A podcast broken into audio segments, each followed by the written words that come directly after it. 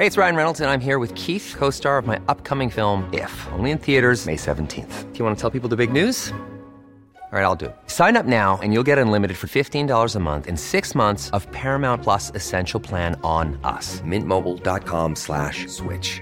Upfront payment of $45 equivalent to $15 per month. Unlimited over 40 gigabytes per month. Face lower speeds. Videos at 480p. Active Mint customers by 531.24 get six months of Paramount Plus Essential Plan. Auto renews after six months. Offer ends May 31st, 2024. Separate Paramount Plus registration required. Terms and conditions apply if rated PG.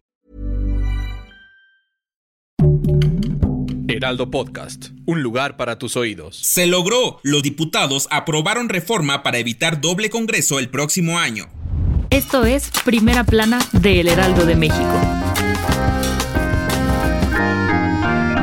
Con 444 votos a favor y uno en contra, el Pleno de la Cámara de Diputados aprobó la iniciativa al artículo 65 constitucional para evitar un doble Congreso y desactivar una crisis legislativa en 2024. El presidente de la Comisión de Puntos Constitucionales, Juan Ramiro Robledo, mencionó que no pretenden estar más tiempo del estimado en el periodo de la 65 legislatura, sino de precisar los cambios que se realizaron hace nueve años con la reforma político-electoral que llevaron a cabo con el Pacto por México. Robledo señaló que el Pacto por México realizado en 2014 no fue redactado de forma correcta y se realizó una modificación innecesaria dejando con muchas dudas al Congreso. Robledo Ruiz precisó que esta modificación no perjudicará al próximo mandatario de México, ya que a pesar de que se adelantará su posesión al cargo por dos meses, sus facultades serán intocables. Los diputados de las diferentes bancadas dieron luz verde a esta reforma. Sin embargo, el comisionado Alejandro Robles acusó de levantadedos a los legisladores que gobernaban anteriormente y respondían de forma inmediata a los mandatos del entonces secretario de Gobernación Miguel Ángel Osorio Chong. Si quieres estar bien informado sobre las elecciones del próximo año, no te pierdas la cobertura Ruta 2024 a través de todas las plataformas de El Heraldo de México. Escríbenos en los comentarios qué te parece este episodio.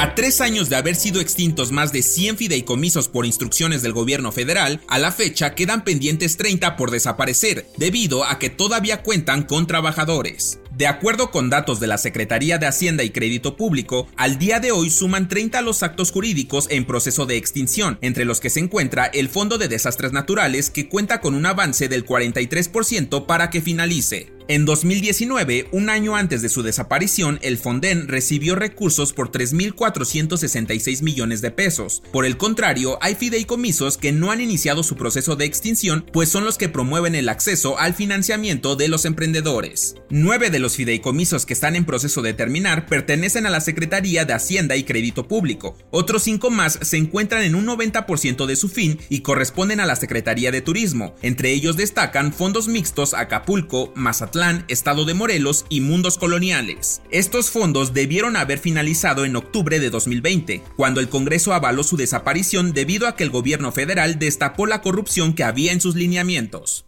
En otras noticias, el Servicio Meteorológico Nacional anunció que se formó la tormenta tropical Jova localizada a 720 kilómetros al suroeste de Punta San Telmo en Michoacán. El fenómeno continúa alejándose a las costas de Baja California. Sin embargo, habrá fuertes lluvias en el occidente y sur del país. En noticias internacionales, Autoridades estadounidenses piden a la población mexicana estar atentos en los océanos por la presencia de la nueva bacteria carnívora Vibrio bulnificus. Esta habita en los mares por lo que solicitan extremar precauciones a aquellos que están en contacto con las aguas del Golfo de México y el Caribe mexicano, ya que uno de cada cinco pacientes con esta infección ha muerto. Y en los espectáculos, es oficial, Joe Jonas y Sophie Turner se divorcian. Este martes, el cantante presentó en un condado de Miami el documento que lo separa oficialmente de su esposa. Él asegura que su matrimonio pasó por graves problemas y está irremediablemente roto. El dato que cambiará tu día. El síndrome de Alicia en el País de las Maravillas es un trastorno psicológico que se basa en la distorsión visual de los objetos. Las personas que lo padecen suelen presentar náuseas, migrañas, mareos y agitaciones constantes, además de que perciben los objetos de manera más pequeña a su tamaño original. Según diversas investigaciones, en la mayoría de los casos el síndrome de Alicia en el País de las Maravillas tiene solución. Todo depende de las ganas que le ponga cada persona, aunque en ocasiones los síntomas pueden reaparecer. Yo soy Arturo Alarcón y nos escuchamos en la próxima. Esto fue Primera Plana, un podcast del Heraldo de México.